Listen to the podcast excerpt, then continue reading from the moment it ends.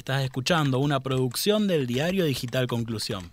Encontramos contenidos en www.conclusión.com.ar y en todas nuestras redes sociales. En el fondo de la galería Melipal se escuchó el estruendo de un disparo. Fue la chispa necesaria para una revuelta popular, marcada por reclamos estudiantiles y obreros contra la dictadura de Onganía.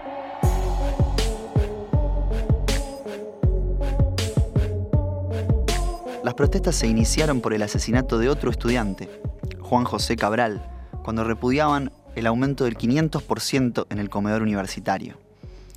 La agitación y solidaridad de los estudiantes rosarinos hizo que el 16 de mayo el rector de la UNR, José Luis Cantini, resolviera suspender por tres días las clases.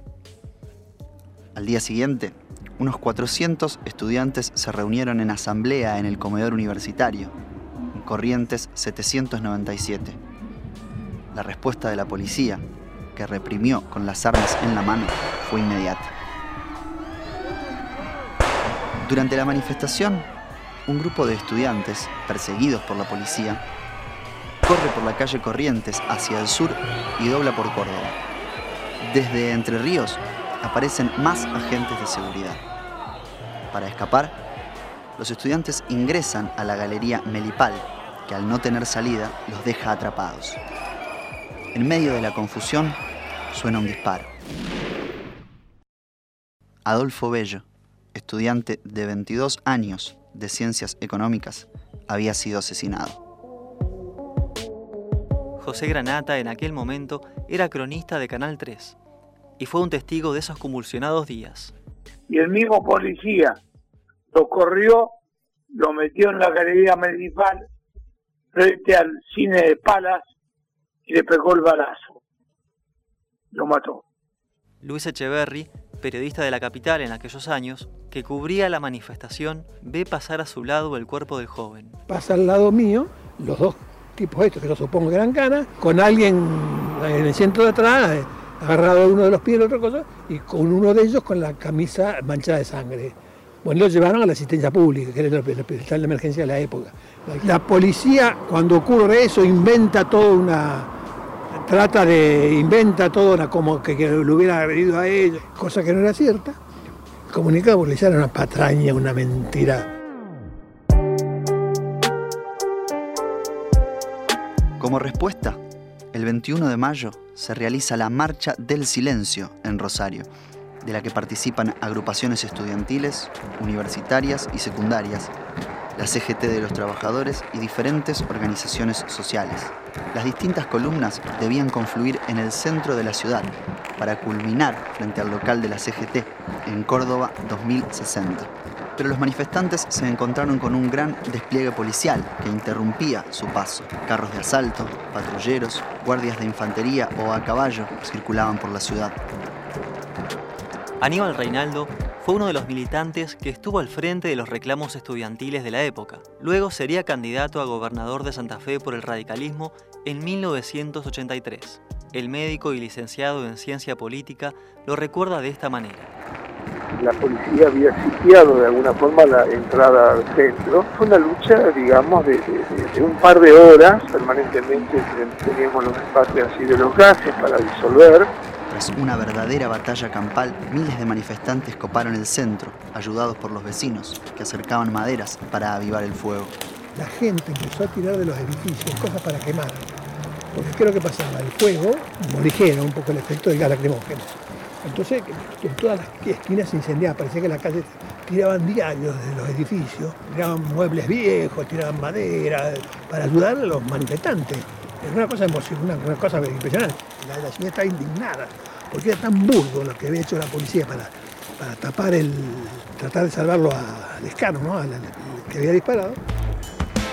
Un grupo toma la radio LT8 y a pocos metros cae abatido por un balazo en la espalda el adolescente Luis Blanco, de 15 años, quien intentaba huir corriendo de la represión policial. Entonces un grupo de nosotros, sin destrozar nada, le pedimos al que estaba al frente de la transmisión, le enviar un mensaje a la población que se, estaba realizando la marcha. Bueno, pero en ese momento eh, empezamos a escuchar una serie de, digamos, de, estampidos. Un chico que corría a la par mía, porque ya por la, densidad de los gases, eh, fuimos las últimas espaldas que ofrecíamos a la, a la represión policial. El joven cae al lado de Aníbal Reinaldo. El médico entonces, mientras le realiza los primeros auxilios, también sufre los hablazos de la policía. Cuando cae me doy cuenta en la espalda que tenía una mancha de sangre de dos o tres lo llevamos hasta el sanatorio Pala, que estaba a la vuelta. Le fui tomando el pulso a los 50 metros hasta dejarlo eh, en el umbral para cubrirnos un poco la cara con los abrazos que nos pegaban. Y bueno, y cuando nos abrieron la puerta, eh, apoyamos en la camisa de la guardia y el chico estaba sin pulso, había fallecido, mientras eh, a los tres o cuatro que estábamos con el cuerpo de él, no, no, nos murieron a abrazos. Después fui hasta tribunales, yo acusé de asesinato a la policía de Rosario. Entre tanto, el Poder Ejecutivo Nacional decretaba a Rosario zona de emergencia y ponía la ciudad bajo control del ejército. Para el día 23, en Rosario y su cordón industrial se concreta un paro con alto acatamiento. Más de 7.000 personas asisten al entierro del joven blanco. Estos hechos serían el preludio del Cordobazo, la mayor insurrección popular de la época en el país. El politólogo y docente de Historia Política Argentina en la UNR, Agustín Prospiti, explica las causas que desembocaron en estas revueltas populares en diversos puntos del país. Hay que entender eh, eh, los rosariazos, el rosariazo estudiantil o protagonizado principalmente por los estudiantes Mayo, que prologa el Cordobazo y posteriormente el rosariazo, el segundo rosariazo llamado así eh, en la época, protagonizado principalmente, aunque únicamente por los obreros, hay que entenderlo dentro del marco de una época, dentro de un contexto, digamos, que, que es este, nacional, en el marco de una dictadura militar, la de la autodenominada Revolución Argentina, y dentro de un contexto también de digamos, fuertes tensiones entre el Estado y la sociedad civil. Principalmente es una dictadura que viene a implantar el orden a través de una fuerte impronta autoritaria, se lo denominaba shock autoritario, es decir, clausurar la vida política, la política era el problema, clausurar la vida política a través de la implantación del autoritarismo, de la represión y de la eliminación de toda forma de participación política popular, la clausura de los canales de participación y de ese modo intentar generar garantías para la acumulación de capital, para eh, modernizar el país a partir del privilegio de los grandes capitales nacionales y transnacionales. Eh, digamos, un dato que denota, digamos, eh, la conflictividad de la época es la pérdida de derechos laborales. Hay un, conjunto de, circunstancias que van a hacer que distintos sectores sociales se manifiesten en contra, tanto de la política de autoritaria de línea como de la orientación de la economía liberal y del privilegio del sector de la gran capital. El conocido como Segundo Rosariazo comienza a gestarse con la huelga ferroviaria por la suspensión del delegado Mario Orat. El 12 de septiembre se declara una huelga por tiempo indeterminado, que se extiende por todo el país. El gobierno decreta la movilización militar. En Córdoba se ocupan fábricas y un levantamiento masivo en Chipoleti, Río Negro lo que era la lucha contra el, el ¿no? que quería perpetuarse en el poder y entonces empezó la resistencia a distintos niveles de, digamos, de la población.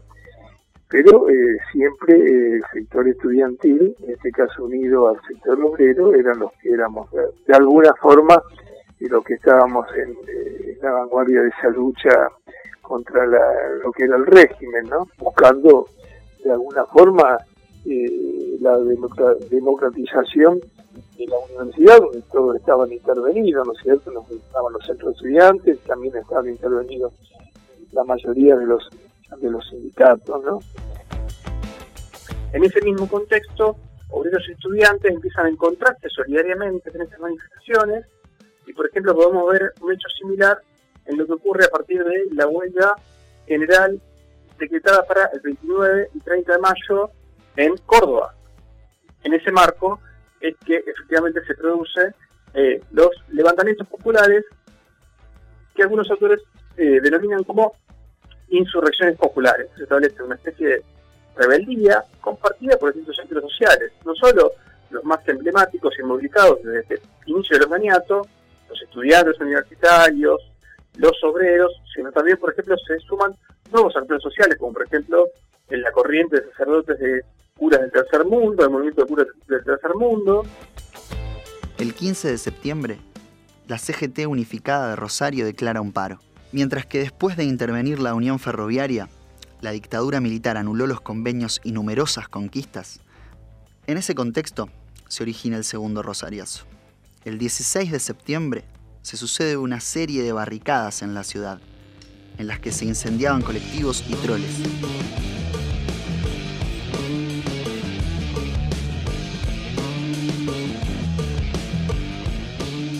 Veíamos que los sectores, llamémosle ultra, iban a copar un poco ese, esa manifestación y decidimos evidentemente no participar. Había una asamblea en la fraternidad ahí en la calle Crespo y Salta. Entonces alguien dijo, salgamos a la calle al paro. Salimos a la calle Salta y lo primero que encontraron los torrebuses y empezaron a prender fuego y de ahí se expandió por toda la ciudad. Prendieron fuego a autos, lo que encontraban en el camino, rompían, fueron a la estación de Rosario Oeste, hicieron saqueos.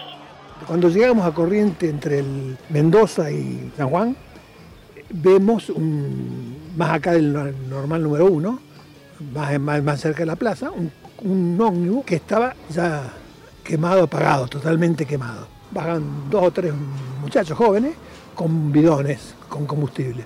Rocían todo dentro de combustible le pone fuego, se suben al camión y se van.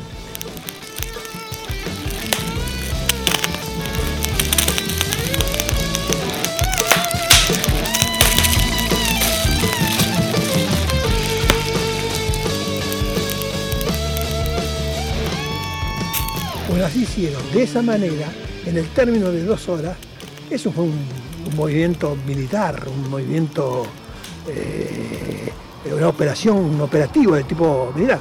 Quemaron tres estaciones, quemaron no sé cuántos cabines de la barrera, una destrucción tremenda.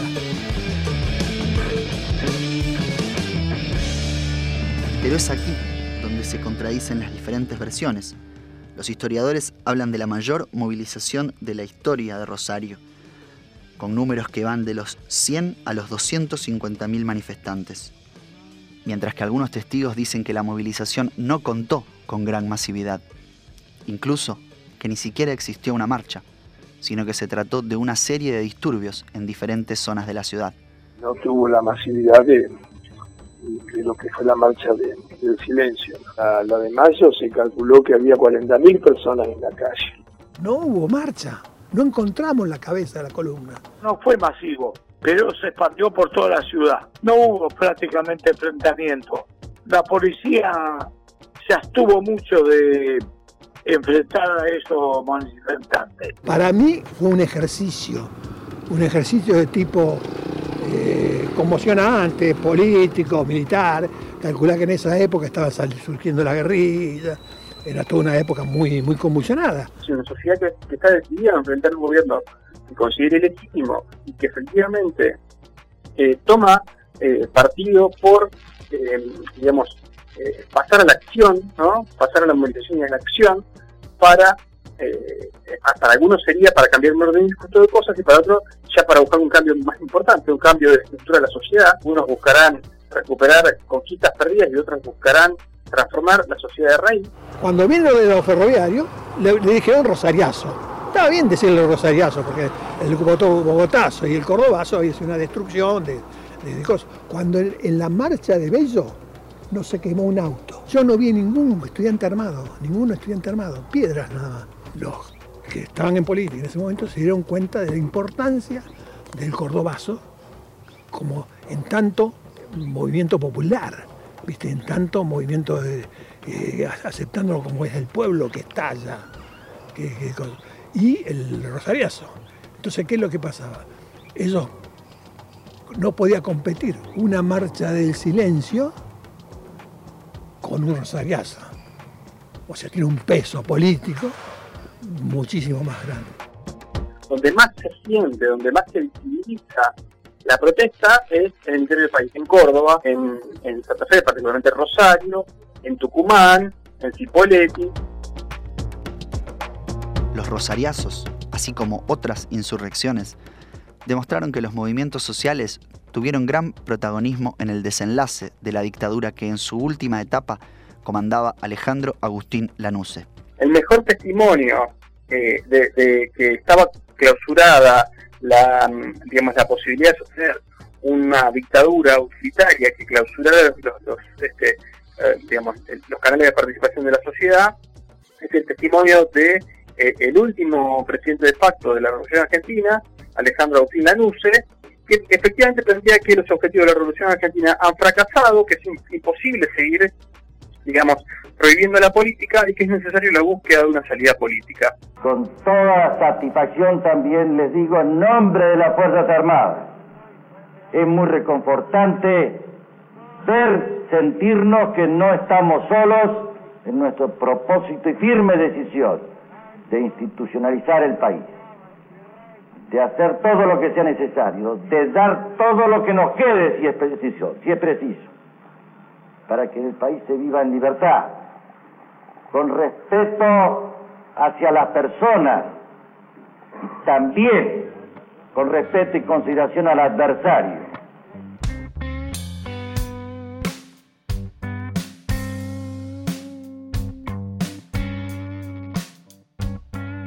Los rosariazos caso testigo de lo que fue el año 1969, la catalización indetenible hacia desenlaces trágicos con la violencia política, la clave de todo el siglo XX en Argentina, como principal insumo de la historia.